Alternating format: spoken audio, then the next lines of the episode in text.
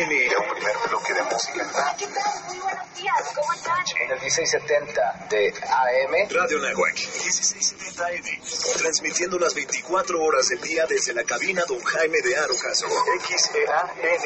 1670 AM, una estación hecha y producida por la comunidad Anahuac. Radio Nahuac. Eleva tus sentidos. Eleva tus sentidos. Eleva tus sentidos. Eleva tus sentidos. Hola, soy Alberto Ratia. Carlos Cañas, Ricardo Rangel, Rafael Molina, Marisol Huerta, Daniel Arandía, Oscar Gómez, Los Halcones de la Banca. Y estás escuchando Halcones Financieros. Atrapa el conocimiento bancario aquí, en Radio Anáhuac, 1670 AM. Amplía tus sentidos.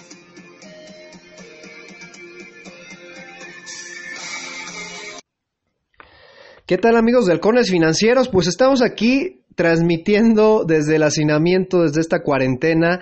Y la verdad es de que, pues como toda acción positiva de, de la universidad, lo que eh, queremos que todos y todos los mexicanos, este, pues ahora sí que, que vean oportunidades y que también estén conscientes de sus derechos. Eh, el ámbito financiero es muy importante, pero hoy por, por hoy estamos pasando en una situación complicada y cada vez las empresas están tomando pues de decisiones un poco eh, fuera de orden pues eh, básicamente por, por la misma el mismo temor, ¿no? A veces es- en épocas de crisis no es muy, eh, no, no estamos muy bien informados y es necesario que pues todos estemos en este caso eh, informados y vaya que el tema legal que está suscitando algunas empresas que hemos escuchado que eh, corporativos que cotizan en bolsa como Alsea pues se han visto en la necesidad de cerrar, de frenar eh, pues operaciones y algunas decisiones con sus empleados han sido muy complejas. Hoy por hoy tenemos a, un gran invitado, un amigo que de verdad le agradezco muchísimo, siempre nos toma la llamada, sobre todo que él es el especialista eh, en este tema legal, él es Héctor Becerra Orecife y, y, de verdad que él, él, pues si no lo ubican, nada más les voy a dar dos cosas. En su generación fue el primero de, de su generación de legal aquí en la Universidad de Anáhuac, él es ex Anáhuac, y pues ahora sí que mención honorífica, y él hoy por hoy tiene su programa desde hace más de 10 años pues eh, en, en, YouTube y en, y en, las redes sociales en, en Vida TV. Este es muy importante porque la labor que él ha desempeñado pues es lo, lo, lo, lo que nosotros también eh, buscamos como, como universidad, que es pues que toda la gente tenga este apoyo, que tenga esta información con personas especializadas. Y pues sin más preámbulos, mi estimado Héctor, bienvenido otra vez a este tu programa Halcones Financieros. Muchas gracias, don Ricardo. Rangel, como siempre un honor estar en este gran programa que es Halcones Financieros. Y más que eh, obviamente yo me siento ligado y en casa por tratarse más de la Universidad de Nahuatl, mi alma mater, a quien recuerdo con gran estimación y con gran respeto. No, hombre, Héctor. De verdad que, que el tenerte pues no, nos llega de gozo. Y pues bueno, sin más preámbulos, a ver, Héctor, esto es una charla y queremos, sabemos que el entorno es muy complejo. O, hoy por hoy, en el, en el aspecto de derecho, ¿cómo, ¿cómo, nos encontramos, Héctor? ¿Cuáles son, ¿Cuáles son las condiciones que estamos viviendo hoy por hoy? Mira, va, vamos a tratar de, de ver, digamos, eh, en forma de, de, este tema, creo que no debemos de perder de vista dos aspectos importantes. El primero, que tenemos una ley federal del trabajo que siempre ha sido muy, muy este, cuidadora, por así decirlo, o siempre ha estado al tanto de los derechos del trabajador. Eh, esto pues, porque tiene todo un antecedente histórico de, de los abusos que, que hubo por parte de los patrones. Digo, no todos, no, no podemos generalizar, pero realmente eh, ha habido muchos abusos, siempre ha habido recovecos en la ley, siempre ha habido eh, alguna cuestión que traten de, de, de, llevar a cabo en beneficio de los, de los patrones. Eso obviamente eh, es muy válido porque pues, dentro del marco legal siempre se trata de buscar los beneficios para tener una, una mejor utilidad en todos los negocios. Pero sí la ley de trabajo que actualmente tenemos es una ley de trabajo muy, muy pro, pro trabajador, pero también se tiene que empezar a actualizar en algunas cuestiones, porque estamos viviendo algunas cuestiones que pues no se habían visto tan detalladamente más que hace más de 100 años y pues bueno, hay que hay que poner a, a la vanguardia, digamos, nuestra normatividad, ¿no? Eso por un lado. Y por el otro lado, tomando en cuenta este fenómeno de esta pandemia del COVID-19, también llamado como una cepa, una parte del coronavirus, este, pues es algo que salió de control, ha afectado a nivel mundial, no nomás a nivel nuestro querido México, sino ha, afectado a todo el mundo y bueno, todos están tratando de, pues, de cuidar sus intereses, protegerse obviamente primero que nada por la salud, que es lo prioritario, pero después están viendo la parte de lo que se viene después de esta parte de, de del coronavirus, del COVID-19, y pues eh, el escenario no se ve muy alentador, se ve un escenario eh, catastrófico a nivel números, a nivel económico, y bueno, esto influye obviamente una crisis financiera mundial, podemos llamarlo así, y pues muy enfocado en nuestro querido México. Eh, todos los empresarios pues están tratando de, de ajustarse, de rediseñarse, de, hacer varias cosas, y ahí es donde viene un problema justamente en ese rediseño, porque lo ven en una cuestión numérica, no se ve una cuestión más que nada de, de, de digamos, de cuidado hacia la parte de, de, la integridad de la gente, hacia el cuidado de la salud de la gente y pues bueno, se ven números fríos, números duros, ¿no? Como tal. Oye, eh, Héctor, a veces eh, el empresario, pues como dices tú, a nivel financiero, pues si no dan los números, vamos a los costos y a veces esos costos, pues el, mayor es el, el capital humano, ¿no? Pero al mismo tiempo, pues que es el mayor, pues es el más delicado, ¿no? Como tú bien lo dices, no, no es ese activo que puedes cortar de tajo. Hoy por hoy, a ver, he escuchado en las, en las noticias y uh, gente cercana, eh, vamos, vamos, a ponerlo por contexto, si me vas corrigiendo, Héctor. Uno, uno, por ejemplo, se da mucho ahorita que, que empresas cierren o las pymes eh, empiecen a cerrar y pues despidan a los empleados. ¿Es, ¿Eso cómo, cómo, o sea, es legal hoy por hoy? Eh, eh, a partir de más o menos finales de, de, marzo, principios de abril, se establecieron varios decretos, varias cuestiones que tienen que ver con esto de la epidemia del COVID-19. Ya hubo uno a principios de abril donde ya de plano sí dijeron las autoridades que era eh, algo muy, muy agresivo y por lo cual se consideraba como fuerza mayor el que la gente estuviera en sus hogares, estuvieran eh, aislados eh, con esa campaña de quédate en casa y que realmente este, pues los empleados hicieran lo que le llaman en Estados Unidos home office o, o, o trabajo desde casa, por así decirlo, ¿no? Pero lamentablemente en México hemos, este, no, no hemos podido estar a la moda, a la vanguardia, este, en esta parte del home office, de las culturas más desarrolladas. Vamos hacia allá, tampoco vamos a decir que estamos en cero, pero vamos hacia allá. Y esto creo que siempre de las cosas malas hay que ver las cosas buenas. Eh, esto va a ser un jalón muy grande de, de, de, de, cosas hacia diferentes temas. Por ejemplo, va a ser la parte de trabajar en casa, va a ser la parte de, digitalizar más las cosas, se va a impulsar el comercio electrónico. Eh, van a haber muchas muchas cuestiones nuevas y hay que entender esta nueva dinámica de, vida, ¿no? Eso por un lado. Por el otro lado, lo que tú bien refieres, es, eh, bueno, la, la, pregunta como tal es, oye, ¿es legal que despidan a los trabajadores? No es legal. Realmente, si lo vemos en el plano económico, sí es legal, y más si le pagaran el 100% de su liquidación, pues bueno, se puede llevar a cabo, ¿no? Pero la cuestión aquí es que eh, eh, momentáneamente el gobierno está diciendo, no, no, no, sostengan a los trabajadores, eh, paguen todo su salario, y, este no los vayan a, despedir porque si no se la van a ver conmigo, tal, ¿no?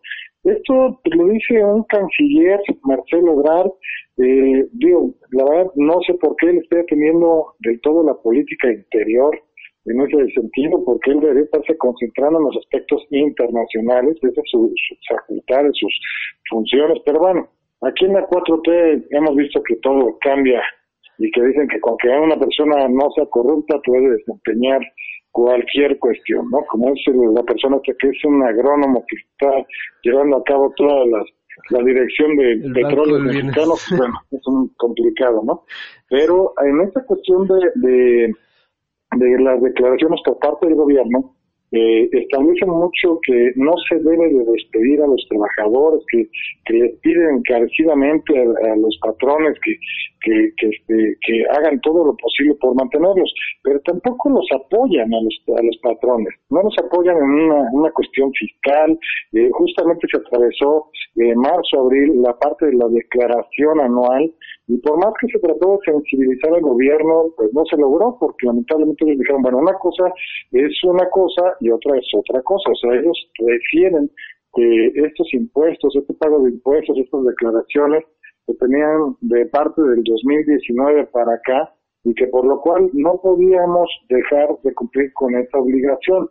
Sí, pero bueno, estamos hablando de que hay un fenómeno mundial que nos va a afectar a todos y los patrones se tienen que pagar estos impuestos, que se tienen que declarar estos impuestos y pues no hay no hay apoyo del gobierno hacia el, hacia el patrón. Por eso también entiendo y digo, no, no los estoy este, excusando a los patrones, ¿no? Pero también entiendo su postura de decir, bueno, si no me vas a apoyar, pues entonces sí tengo que eh, despedir gente porque lamentablemente si no hay ingresos y hay puros egresos, estoy condenado a irme a la quiebra o a la bancarrota que le llaman también en Estados Unidos y pues lamentablemente no voy a poder eh, seguir adelante con, con lo que, tengo de negocio.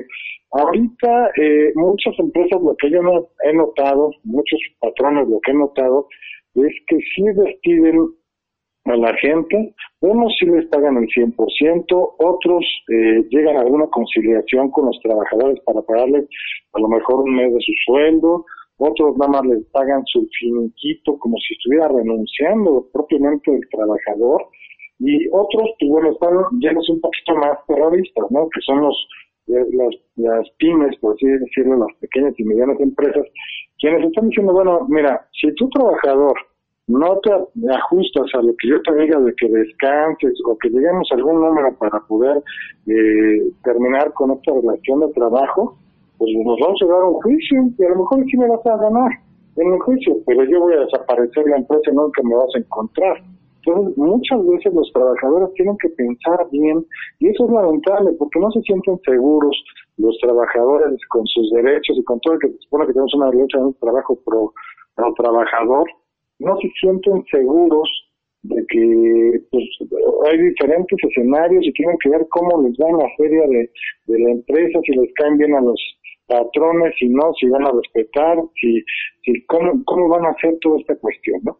Hay otros que sí están accediendo a descansarse y después van a acudir a, más adelante seguramente a trabajar con, con el patrón, pero son muy pocos porque hay gente que vive al día y un salario mensual pues es su principal fuente de ingresos y no pueden descansarse porque si no qué van a hacer en su en su casa o sea tienen que llevar un alimento a su casa tienen que pagar ciertas cuestiones que tienen que llevarlo en su vida diaria como tal entonces ahorita eh, estamos viendo mucha contienda en el plano laboral.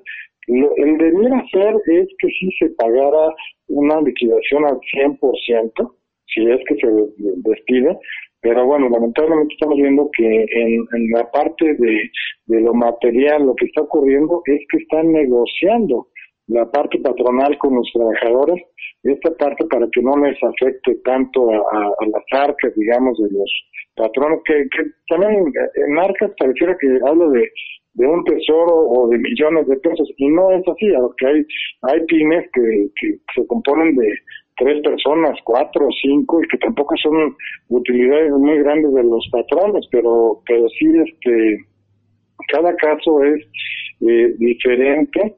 Eh, también es, debo de comentarles y resaltar mucho la parte de que eh, supuestamente la ley del trabajo establece que en caso de fuerza mayor se debe de pagar nada más un salario mínimo general vigente de forma mensual a los trabajadores eh, en lo que dura la, la contingencia. Pero ¿quién va a vivir con un salario mínimo general vigente cuando a lo mejor ni tienen gastos ya programados de, otra cantidad mucho más arriba que pues no van a servirle para pagar más, a lo mejor unos dos rubros, un rubro o algo.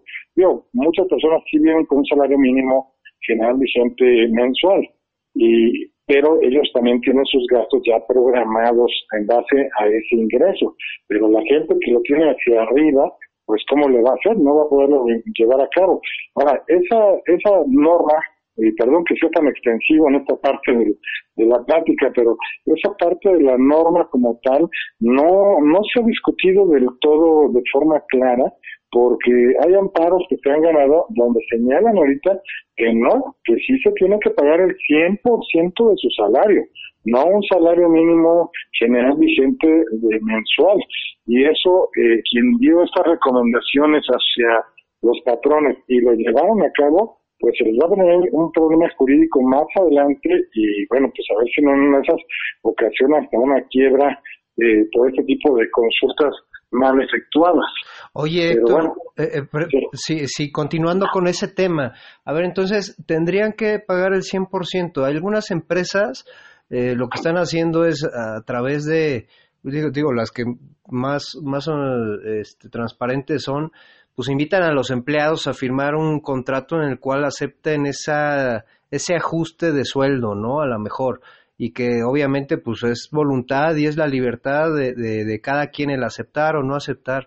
En los casos que se estén realizando este tipo de ajustes sin clara voluntad, ¿qué, qué, qué, es lo, ¿qué es lo que eh, podría, pues, ahora sí avecinarse ahí o, o qué contexto tendría tanto para el patrón pa, o como para el trabajador?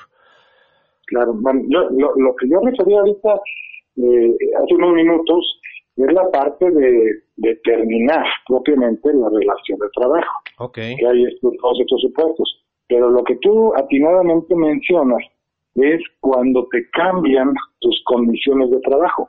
O sea, sigo formando parte de la empresa o de, o de, parte del patrón en, en, mi relación laboral, pero la única cuestión es que ya no voy a ganar o ya no voy a tener las mismas condiciones que tenía antes, sino me están pidiendo de forma unilateral el patrón que ahora tenga nuevas condiciones de trabajo. O sea, si yo ganaba, no sé, 10 pesos, ahora vas a ganar 5 y ahora en vez de tu de, de que vengas a trabajar aquí en la, en la, empresa vas a trabajar desde tu casa.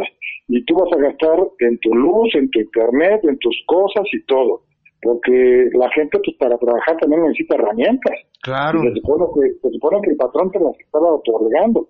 Pero ahorita te están cargando a ti como trabajador que tú tengas un horario donde estés disponible para para el patrón desde tu casa y que sí estés comunicado vía algún, no sé, alguna computadora, alguna laptop, alguna tableta, este, o el mismo celular, que ya es como una microcomputadora, digamos un celular, este, y que estés eh, habilitado ciertos horarios y que despaches desde ahí con tus eh, servicios que tú pagas, con tus cosas. E incluso se habla de que futuramente muchos eh, financieros de las empresas, de los patrones, están pensando seriamente que puede ser una buena eh, herramienta que los trabajadores mejor trabajen desde su casa, porque así pues no se preocupan de unas oficinas muy grandes, de pagar ciertos servicios de luz, de pagar papelería, de pagar muchas cosas. Pero no sé si todavía México está preparado para algo así, porque nuestra cultura todavía, pues seguimos con que vamos a trabajar y ese es nuestro centro de trabajo y ahí generamos todo y ahí nos no, no nos distraemos como en casa, porque también el trabajar desde casa eh, tienes que tener una educación precisa para ello, porque si no te puedes distraer con cualquier cosa, con una con la televisión, una plática con alguna algún familiar, algún ser querido, este no puedes estar a lo mejor 100% concentrado en lo que tienes que hacer. Pero digo, esto, todo esto es, es cambio de condiciones de trabajo. Si te lo están llevando a cabo, eh, cualquiera que sea el tipo de condiciones de trabajo, tienen que estar de acuerdo para que valgan las dos partes. Si no están de acuerdo las dos partes, o sea, trabajador y patrón, no te las pueden cambiar de forma unilateral, ¿eh? Porque la ley de trabajo sí establece que tú puedes eh, renunciar a ciertas cuestiones, pero que son eh, cuestiones que no van en contra de ciertos derechos que sí tienes tú eh, por de facto, por así decirlo, que no puedes renunciar. Por ejemplo, no puedes renunciar a tu aguinaldo y en este gobierno federal están señalando que incluso los servidores públicos van a tener que renunciar a su aguinaldo, pero bueno, hay, hay mil locuras en el servicio público, estamos ahorita platicando, digamos, de, de, la parte privada, de la privada, pero eh, por decir un ejemplo, no, no te pueden hacer que tú de forma unilateral accedas a ciertas condiciones cuando te contrataron con otras cuestiones distintas. Si ellos quieren cambiarlo, todo eso, necesito primero terminar con tu, con, tu trabajo, tu, tu relación de trabajo, como haya sido, como se haya pactado, y después ofrecer en su caso, si quieren, con las nuevas condiciones y si tú quieres acceder, porque tampoco puedes obligar, o sea, no te pueden obligar como si fueras un esclavo a trabajar como ellos quieran, ahí se confunde mucho la gente en ese sentido de que creen que el trabajo es igual a esclavitud y eso no es así, ni nunca lo tiene que ser. Ok, ok, entonces eso, eso está muy, muy claro. Si, si, si, o sea, no, no, para modificar las condiciones, entiendo, y por favor corrígeme, Héctor, para, para modificar las condiciones yo no necesitaría firmar un convenio, digámoslo así. O sea, tendría que, que finiquitarme la empresa y posteriormente este, constituir un nuevo contrato, ¿es correcto?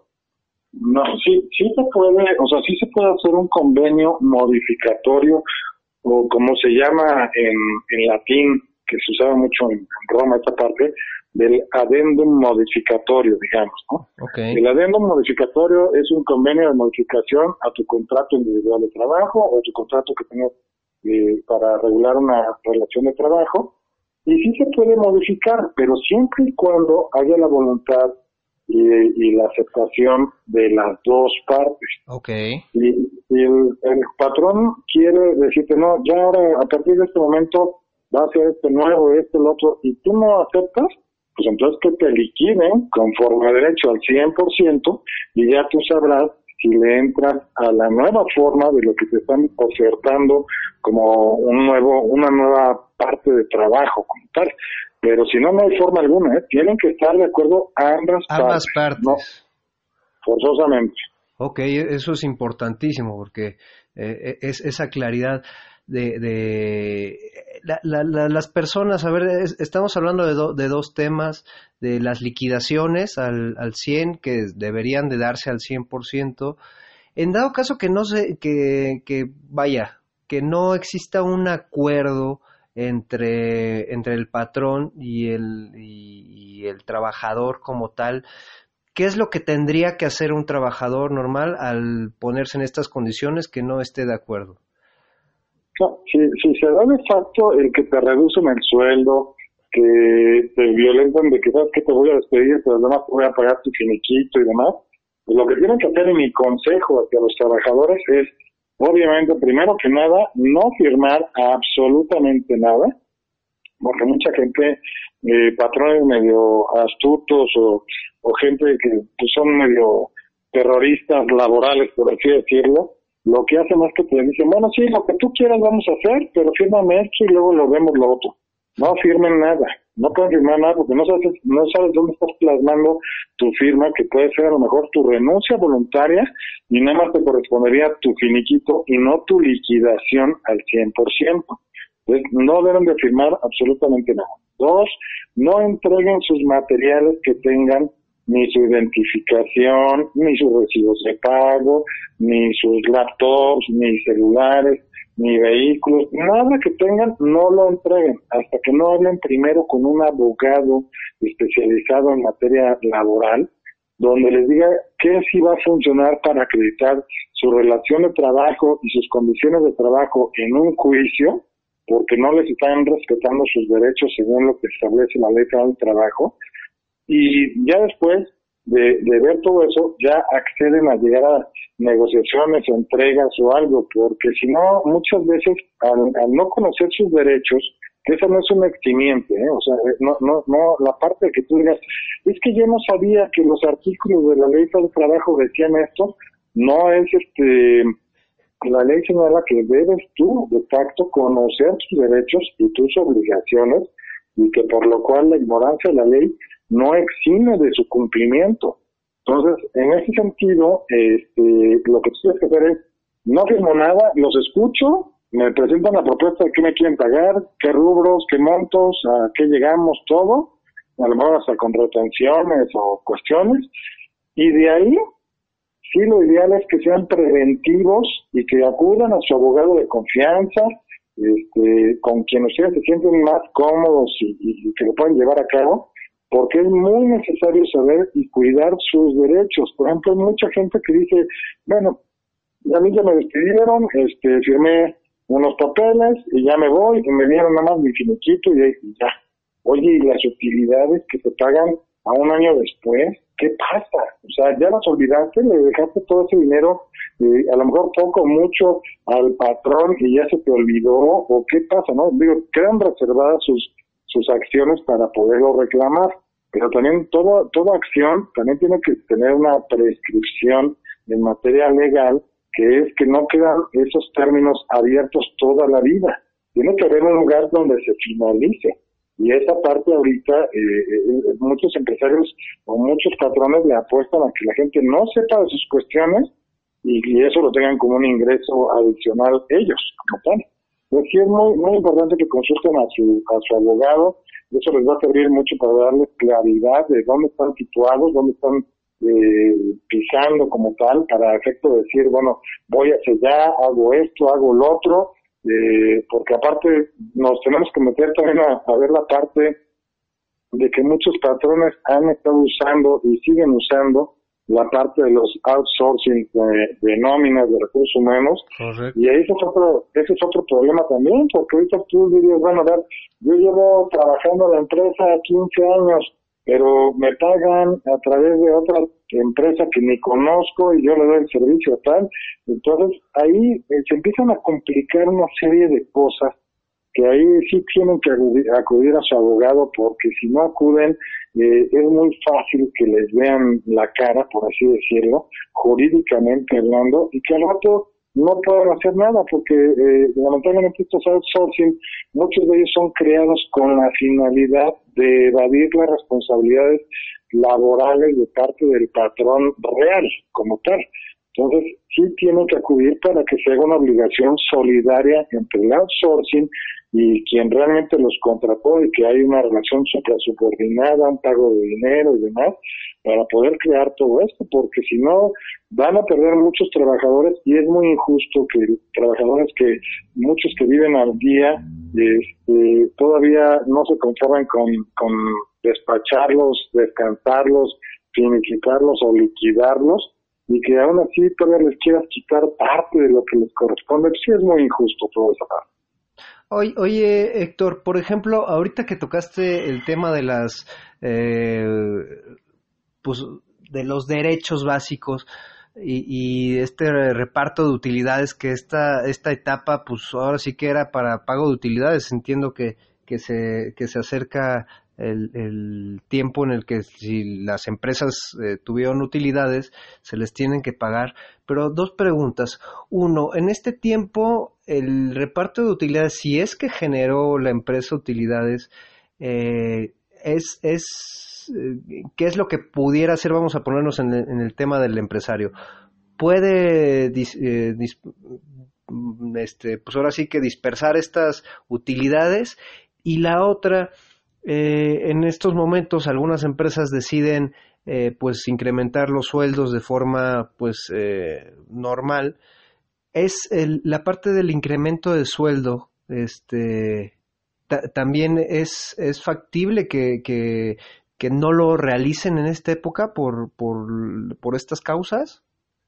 Claro, hay una cuestión es que, bueno, estamos viviendo una etapa mundial eh, donde ahorita se va a ver la parte de la austeridad en todos los sentidos, ¿no? O sea, ahorita no creo que ningún empresario vaya a querer o, algún patrón vaya a querer aumentar sueldos. Eh, esto, digo, normalmente se, se estila el que sí, se va a dar un aumento, pero puede ser también que no no sea obligatorio llevarlo a cabo, ¿eh? O sea, es como una especie de, digamos, de costumbre donde la ley de trabajo establece que sí puede haber cierta remuneración eh, adicional, digamos, o, un incremento, pero normalmente para poder cuadrar este tipo de cuestiones sí es muy complicado legalmente. Tiene más bien que ser eh, que el, empresario o, el patrón lo tenga ya visualizado, ya sea como algo, una costumbre que también es una fuente del derecho, con sus trabajadores llevarlo a cabo. Pero en estas épocas yo la verdad no creo que ningún empresario lo vaya a llevar a cabo porque, insisto, las condiciones ahorita es ahorrarse los hasta los centavos más mínimos el ahorrárselos porque no quieren eh, gastar de más. Salvo que a lo mejor sean piezas eh, fundamentales, ¿no? A, lo mejor es una persona que sí te genera toda la utilidad del negocio o, que es pieza eh, elemental, digamos, del negocio, pues sí, no, no si, si, te piden un aumento ya está establecido o algo, pues a lo mejor vas a tener que decir, bueno, le subo aquí, pero le bajo de otra cosa acá a otras personas, o, me aprieto el cinturón en una forma, o algo, ¿no? Pero ahí jugarán, digamos, con los números, pero sí, normalmente la tendencia va a ser a que no se suban los sueldos. Y por la parte del, reparto de utilidades, pues siempre están a salvo los derechos para poderlos llevar a cabo. Digo, tampoco tienen eh, este, que sean permanentes. O sea, más o menos si tú ahorita tienes que cobrar tu reparto de utilidades, el caso de que hubiera utilidades, normalmente tiene que acudir el trabajador a las instalaciones de la, del patrón para poder pedir y firmar por el pago de esas utilidades, porque muchas veces el, el trabajador no sabe si hubo o no utilidad, si se formó la comisión eh, que se establece para efecto de, cómo se van a repartir este, el patrón no está obligado del todo a estar buscando todo el tiempo al trabajador para darles ese, ese dinero, si es que hubo utilidades. Entonces, más bien, ahí tienen que acercarse al patrón para exigirle a través de a lo mejor un documento o, ver cómo estuvo la parte de, de, las utilidades para ver si se le van a pagar. En caso de que no se le lleguen a pagar, lo ideal es eh, acudir a la Profedet, que es la Procuraduría de la Defensa de los Trabajadores, para que los citen a, los patrones este, y les digan si hubo o no utilidades, eh, vean su contabilidad, vean cuestiones y cuándo se le tienen que pagar al trabajador o exigirlo. Si por algo no da resultado eso o no quieren este, a esta Procuraduría Federal de, del Trabajo, este, de la defensa de los trabajadores, pueden acudir a, directamente a un juicio a través de las juntas locales de conciliación arbitraria de cada estado de la República o la Junta Federal, dependiendo del trabajo que se esté realizando, la Junta Federal de Conciliación Arbitraria. Pero sí deben de cuidar sus, sus derechos y más que ahorita cualquier peso, centavo es ganancia porque pues se avecina una tormenta financiera mundial donde pues hay que cuidar todo lo que lo que sea de dinero porque no sabemos cómo se va a poner toda esta, esta cuestión de este escenario. Sí, sí, de acuerdo. Y si se toma la, la decisión de alguna de estas cuestiones que ya platicamos, pues que se defiendan. Ahora lo que, lo que veo, eh, Héctor, pues van a tener muchísima chamba los juzgados si es que no, no llegan a los acuerdos correspondientes, ¿no? Mira, yo la verdad, este, eh, desde hace más de un año, año y medio, eh, estuve revisando algunas cuestiones de, de cómo ha funcionado o no ha funcionado el sistema penal acusatorio, que es un nuevo sistema, por así decirlo, este, que se está llevando en México. Y estado viendo cómo incrementa la violencia, los robos y toda esta cuestión. Ahora, por lo que se refiere a, a la materia laboral y la crisis financiera mundial, sí me ha preocupado mucho porque eh, esto de la epidemia sí es muy importante, obviamente es la salud, es la, la vida de cada uno de nosotros el estar aquí, pero lo que se avecina posiblemente puede ser un detonante de, de crisis tan, tan dura económicamente hablando, que tengan que cerrar muchas eh, empresas, muchos patrones van a tener que cerrar sus negocios, eh, no se van a cumplir con los préstamos hacia, no sé, bancos, este, la, parte de las hipotecas, la parte del pago de arrendamientos, la, la parte de muchas, muchas cosas van a ver impactadas con todo esto. Los juzgados se van a saturar de asuntos. Eh, digo, los abogados vamos a tener que eh, llevar sobrecarga de, trabajo, lo cual, pues bueno, estamos siempre preparados para, para eso, ¿no? Porque pues, para eso eh, trabajamos.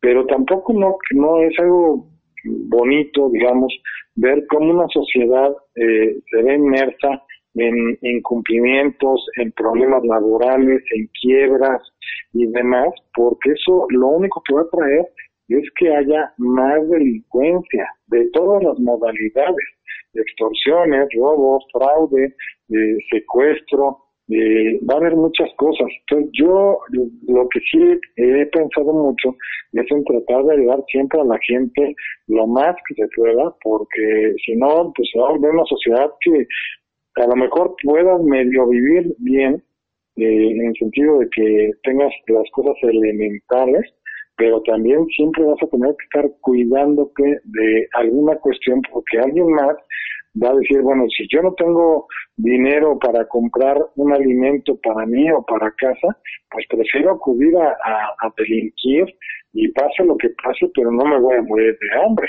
Entonces sí va a haber muchos problemas, tanto en las juntas eh, de conciliación de arbitraje como en los juzgados, como en la parte penal o reclusorios, eh, va a venir todo un, problema. Digo, no quiero ser catastrófico en esa parte, menos con tu auditorio, pero sí, eh, muchas cosas apuntan a que va a venirse un problema fuerte, también legal. Ahorita esta parte de la ley de amnistía, donde van a dejar salir a mucha gente de los reclusorios que han cometido delitos eh, leves, por así decirlo, pero finalmente eh, son gente que ya se ya se malacostumbró, ya se hizo de cierta forma y esperemos que se puedan reinsertar a la sociedad, pero si no van a venir a, provocar todavía un caos peor, y no nomás en la materia laboral, sino en, muchas cuestiones, ¿no? No, pero eso, está terrible porque eh, en esta coyuntura realizar esa, esa labor, pues, híjole, no, no sé, yo, yo, yo lo vería como de alto riesgo, ¿no? Y, y, ahorita que tocaste el tema, vamos a salirnos un poquito de, la parte laboral, la parte mercantil, precisamente, toda esta eh, eh, crisis que se avecina, como dices tú, la, incapacidad para cubrir los pagos. ¿Cómo, estamos en México en ese aspecto, Héctor? Pues mira, la verdad es que yo sí creo que ya debemos de tener una reforma eh, tanto en las leyes como en la aplicación y de las autoridades que llevan a cabo esa aplicación de, esas normas, ¿no? Los jueces, el Consejo de la Judicatura, eh, todo, todo el sistema judicial, sí ya debe de haber una, un cambio que sea más objetivo, que sea más versátil y que se cumplan los fallos, porque hay muchas deudas que tú dices, bueno, ya gané un juicio contra alguien que sí me debe, pero ahora no lo encuentro o está en estado de insolvencia, eh, no tiene para pagarme, ¿cómo le voy a hacer? Este, y ahí se queda, ahí se queda tu expediente muy bonito con la condena que tú ganaste con tus abogados, este, pero lamentablemente no lo puedes materializar.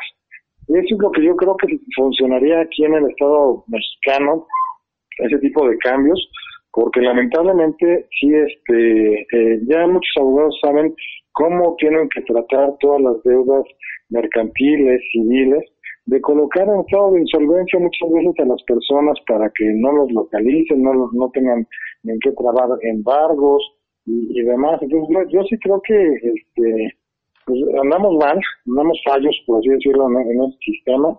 Van a venirse muchos asuntos, muchos incumplimientos. Hay, hay algunas teorías que llaman teorías de la imprevisión, que es de que debes de, cumplir a pesar de que haya casos de fuerza mayor.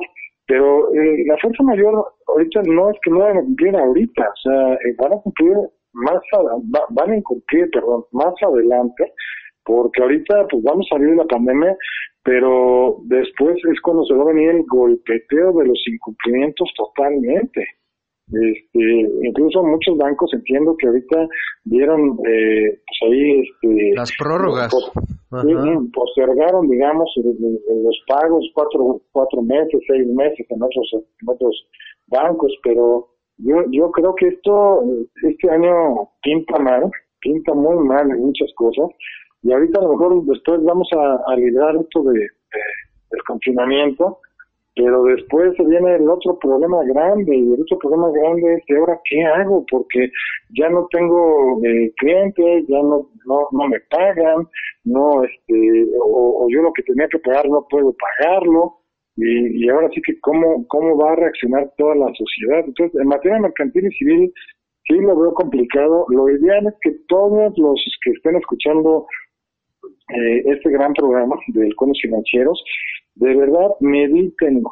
Si tienen deudas y saben que no las pueden pagar, acudan con sus abogados. Antes de que vayan a hacer alguna cuestión, acudan a sus abogados porque luego muchas veces eh, hacen cosas que no les beneficia, sino les perjudica totalmente eh, en, su parte patrimonial o incluso hasta su libertad. Pues yo creo que lo ideal es vayan, consulten a su abogado de cabecera y, tomen decisiones, porque también ahorita pues tienen que empezar a, a- ver cómo se cuida cada persona. Digo, lo ideal es siempre cumplir ¿no? con sus obligaciones, pero también si no se puede cumplir, pues tampoco eh, hagan las cosas mal hechas, o sea, traten de llegar a conciliaciones, convenios, mediaciones. Si no se puede tampoco eso, porque tampoco hay los ingresos, pues de verdad lo ideal es trazar un plan de acción con sus abogados y poder lograr pues sacar lo, lo, lo mejor que se puedan sus derechos y sus obligaciones y sus ventajas, porque si no, pues va a haber mucha gente que esté en muchos problemas eh, financieros, mercantiles, civiles, legales, eh, penales, y pues bueno, se va a hacer esto una anarquía legal y social que a ver cómo se, llega a paralizar más adelante. No, no, esto está terrible, pero como bien dices, ah, lamentablemente aquí en México no tenemos la costumbre de tener eh, un abogado de cabecera, ¿no? Siempre tomamos decisiones a lo mejor en, cuestiones cu- tan complejas como lo es esto, que yo te pregunto, Héctor, ¿tú, tú habías vivido algo así tan, tan, tan drástico en tu vida como, como abogado? Yo te comento que, bueno, yo llevo litigando más de treinta y tantos años. Eh, yo empecé eh, muy chico en la parte de que desde la preparatoria, mi abuelo paterno, que en paz descanse, él se dedicaba mucho a las quiebras y suspensiones de pagos cuando estaba esta, esa ley todavía vigente. Ahorita ya no está vigente, porque ya se, se- es la nueva ley de concursos mercantiles, que es una ley eh, no tan a favor, digamos, de los deudores, sino más bien cuidando los intereses, esta nueva ley de los bancos, de, de los, de, digamos, de, de los sistemas financieros y demás. Pero eh, en esa, eh, cuando yo entré a trabajar con, con mi abuelo, insisto, eh, yo estaba en la preparatoria y eh, tuve ese, ese tránsito, digamos, de, de la prepa a la universidad y justamente en el año de 1994, cuando fue el error del 94 económico aquí en México, también se vino una crisis financiera nacional y todo, todo, todo lo que hubo de problemas, me tocó vivirlo a mí en los juzgados. Digo, no estaba yo todavía en mi calidad de, de abogado postulante, porque todavía no tenía la cédula profesional, pero sí me tocó ver la, el, colapso que hubo de todo este tipo de cuestiones y sobre todo en el despacho de mi abuelo eh, vimos cómo se aumentó eh, el trabajo de, no sé, llevar a lo mejor eh, 10, 20 asuntos de suspensiones de pagos que tienen muchos eh, créditos de, de, acreedores, muchas cuestiones y,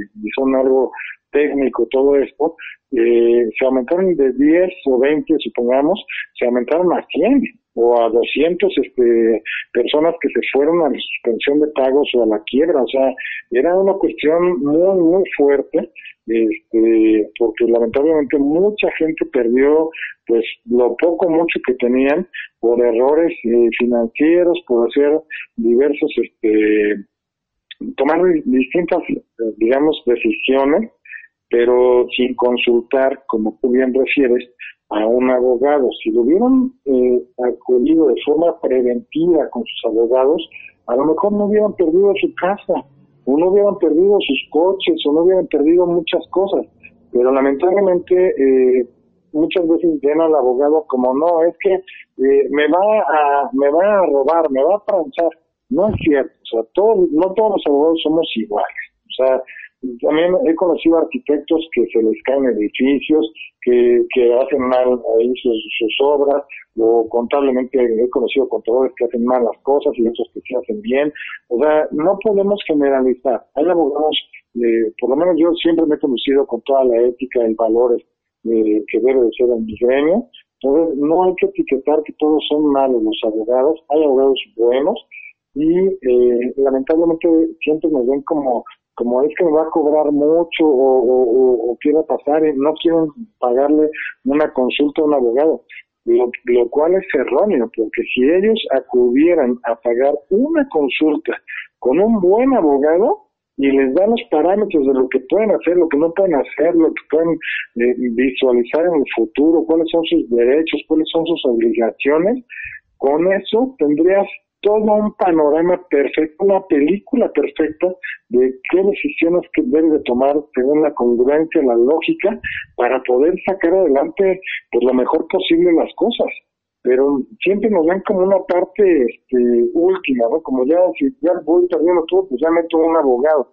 no, el chiste es verlo de forma preventiva para no acudir a todo este tipo de cuestiones y de verdad yo parezco repetidor como el quédate en casa, quédate en casa de, del gobierno, pero no, no, es, no es esa parte, sino es la parte de, de, verdad acudan con su abogado. Él les puede hacer un traje a la medida totalmente, donde puedan ver toda su situación de, de, de cualquier persona, sea, sean patrones, sean trabajadores, sean empresarios normales, sean deudores, sean acreedores, y podamos cuidar, digamos, todo lo más que pueda de sus, derechos y sus obligaciones y de sus intereses y de su patrimonio y de su libertad, porque muchas cosas, si quedan mal, ya son culpables de delitos.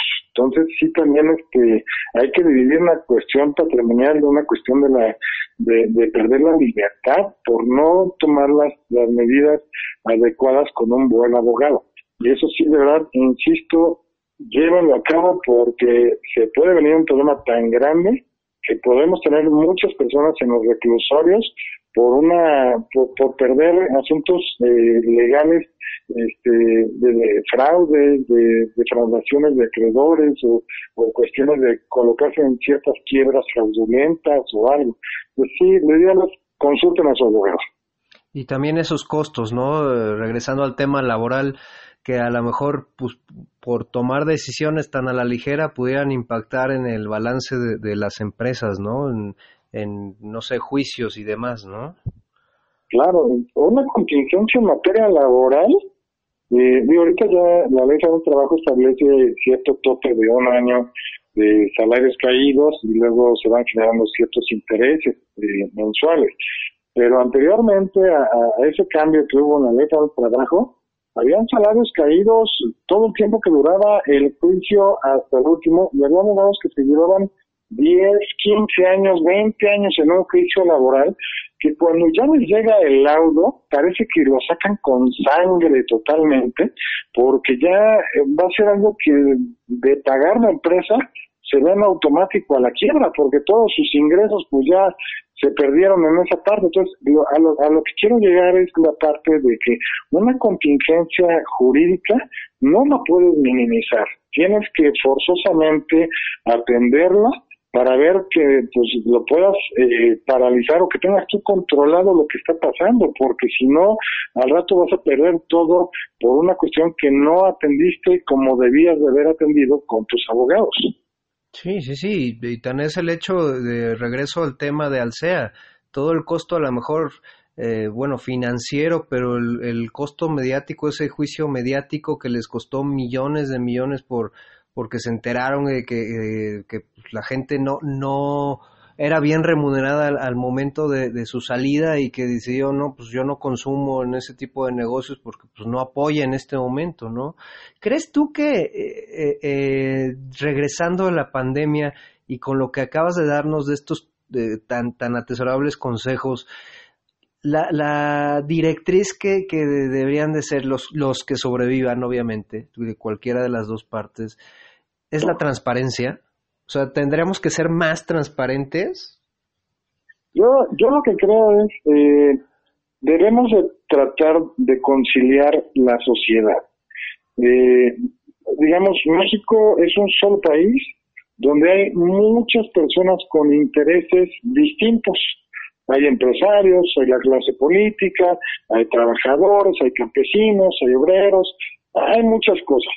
Pero lo que sí deberíamos de hacer es optar por tratar de llegar a conciliaciones cuando tenemos esta pandemia que puede ser incluso considerada más adelante, ahorita porque estamos inmersos en el problema, pero posiblemente los historiadores o, o la gente que escriba después refiriéndose a, a este supuesto puede considerar hasta actos terroristas, eh, hasta guerras como, como si fuera una guerra normal, pero no, no vemos aviones, no vemos barcos, no vemos cosas, pero pueden ser guerras, pueden ser este terrorismo, puede ser genocidio, porque todas las muertes que están llevando a cabo, y aprovecho el momento para darle mi más sentido pésame a todas las familias que están ahorita sufriendo el trago amargo de perder un familiar, eso es algo que en ningún momento se le desea a nadie de verdad, porque son dolores muy, muy duros, y más que veo que están llevando a cabo, sobre todo este virus que va muy fuerte contra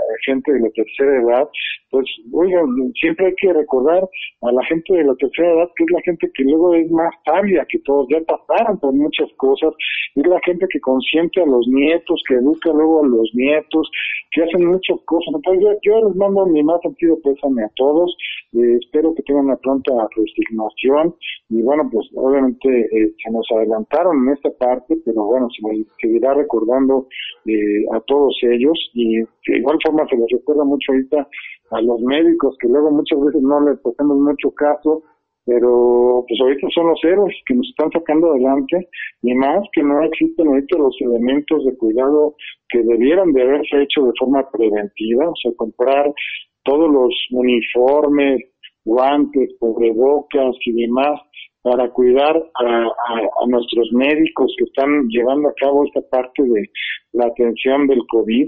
Eh, pero bueno, regresando un poquito al tema de, de, lo que me, me señalabas, de, de esta parte de ser más transparentes, yo lo que creo es que debemos, no, no tanto transparentes, sino más bien llegar a una conciliación con la gente que le debemos, o con la gente que, este, pues que nosotros tal vez este, tengamos que exigirle alguna cuestión y llegar a acuerdos. Sería la, la, la, la, forma más, más sencilla y, y, civilizadamente posible y legalmente posible, porque si no, pues se viene una ola totalmente de asuntos legales en los juzgados, donde, digo, el Poder Judicial yo creo que sí va a poder hacer frente a esta oleada totalmente, pero lamentablemente mucha gente se va a quedar tal vez ahí sin, tener un buen abogado y puedan llegar a perder pues lo que tantos años han, han comprado, han, han tenido en su patrimonio, entonces sí deben de, de ir a ver un buen abogado. Yo, yo creo que eh, no, no hay que fijarse en los centavos, sino en los pesos cuando va a haber a un buen abogado para efecto de que de verdad sepamos cómo vamos a, trazar nuestra vida, porque siempre ahorita tenemos gastos e ingresos y si no nos cuidamos, pues qué vamos a hacer con, con toda esta parte si no tenemos incluso ahorita lo que estamos acostumbrados a tener un, un ingreso de, de, alguna naturaleza y que a lo mejor no nos paguen porque estos son cadenas que si a uno no le pagan el que sigue no puede pagar al otro y el otro y el otro y el otro y lamentablemente eh, pues vienen incumplimientos de muchas cosas. Entonces yo, yo sí creo que podemos hacerlo, siempre hemos podido. México es un país muy fuerte, muy poderoso. Eh, yo admiro mi país y de verdad me siento orgulloso de ser mexicano. Creo que podemos llegar a ser hasta incluso potencia mundial, pero bueno, lamentablemente no nos ponemos luego mucho de acuerdo en ciertos temas, pero yo sí creo que podemos sacar adelante tanto la crisis financiera mundial como la parte de la pandemia. Nada más es echarle cabeza, constancia y pues todos los cuidados necesarios. Héctor, pues ya se nos fue una hora, te agradezco muchísimo, de verdad que, que ha sido eh, atesorable todos estos consejos. Yo creo que te, vamos a invitar nuevamente porque literal nos moviste el corazón. nos moviste el corazón con, con, ese aspecto que no nos hemos, que es, es muy seco, es muy triste. Eh, las muertes que tanto está tomando este virus, ¿no? De, de esta, de, de nuestra gente eh, grande, ¿no? Y que yo creo que podríamos relacionarlo con, con, la necesidad y volvemos a lo mismo. Es muy, es muy, muy feo el, tocar el tema de las sucesiones, ¿no? A veces, pero, híjole, en estos momentos es, es necesario de verdad que eh, ojalá y nos puedas, este, eh, volver a, ahorrar con tu con tu presencia claro, hay, que, hay que platicar incluso de los testamentos y las sucesiones porque la gente ahorita no sabe qué hacer si puede acudir al notario público o no para para este, llevar a cabo su testamento. Y sí, sí se puede. Ahorita están habilitados los, los notarios públicos con toda esta parte de la pandemia. Pero sí hay que dejar, hay que heredar las cosas buenas, no heredar problemas. Claro, a, la claro. Gente, no, no, no. a nuestros seres queridos. No, yo, yo, yo alzo y lo digo eh, con, con, todo el respeto que nos merece a todas estas personas que están eh, pasando por esa situación, pero la verdad lo digo con por experiencia no es una eh, una situación que uno quisiera estar viviendo. Después de perder a uno a sus seres queridos, que es una impresión horrible el estar gestionando este tipo de, de, situaciones, pues ahora sí que administrativas, pero que son necesarias a, a su vez y, y, sin prever, yo, yo le agradezco a, mis papás que hayan tenido ese, ese eh, instrumento legal, pero es muy difícil y la verdad es que no se le desea a nadie que, que no esté cubierto con ese aspecto. Creo que va a ser un, un tema muy rico que, que lo podamos tocar nuevamente, mi querido doctor. Con todo gusto, yo siempre estaré aquí a tus órdenes, de verdad, este, para mí es un honor eh, estar en algunos financieros y más que se pueda hacer partícipe a la gente de pues este tipo de, de, de información que deben de tenerlo de, de ser preventivos al acudir a, a, su abogado de confianza. Eh, si por algo, pues digo, quieren conocer un poquito más, eh, normalmente nosotros transmitimos en Total Play, eh, en la parte esta del programa de Justicia para Todos, se llama Justicia para Todos, este, los miércoles, sábados y domingos, los miércoles de nueve y media, de nueve, perdón, de nueve de la noche a diez de la noche, eh, sábados y domingos de seis a siete, pero si por algo alguien dice no puedo ver el programa porque no tengo Total Play, no tengo varias cosas o no tengo tiempo ahorita o algo, pues lo pueden ver en YouTube, nada más se meten en YouTube, ponen Justicia para Todos, se meten, hay más de 200 programas que pueden ver, eh, que son de temas de derechos, de obligaciones, temas de sucesiones, temas de mercantil, arrendamiento, hipoteca, tarjetas de crédito, porque también se va a ser un problema que a lo mejor muchos no van a poder pagar la tarjeta de crédito, este, y de verdad, métanse a, ver eso, suscríbanse al canal, así les va a llegar cualquier cosa de, información, porque ahorita, pues estando en estos ratos de, de, casa, creo que es muy bueno que la gente pues se trate de capacitar lo más que se pueda, pues y, ejercitarse, ¿no? Obviamente, pero también eh, capacitarse para que pues, cada día va a tomarla por un nuevo pensamiento. Perfecto, Héctor. ¿Cuáles son? ¿Nos puedes repetir tus redes sociales para que te sigan ahí en Justicia para Todos, porfa, Héctor? Claro, eh, bueno, en YouTube estamos bajo el nombre Justicia para Todos. Justicia para Todos es un canal, digamos, de YouTube donde hay es un, es una especie de carpeta donde ahí vienen todos los videos y déjenos todos los mensajes, son muy valiosos este, suscríbanse al canal y todo. Y bueno, ya lo que son redes sociales más, más este, conocidas es Facebook y Twitter nos encuentran bajo el nombre Justicia para Todos TV, Justicia para Todos TV al final. Y de verdad, todos, todos los comentarios son bien recibidos, son contestados y pues bueno, el chiste es que ayudemos aquí a, a nuestro amado México para que podamos salir adelante de todos estos problemas.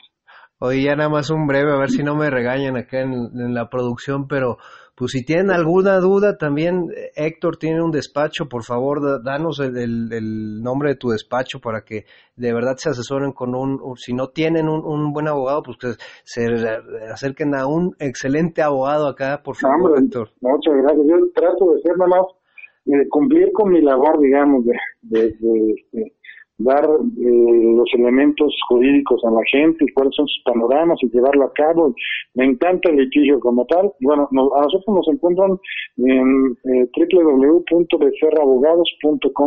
eh.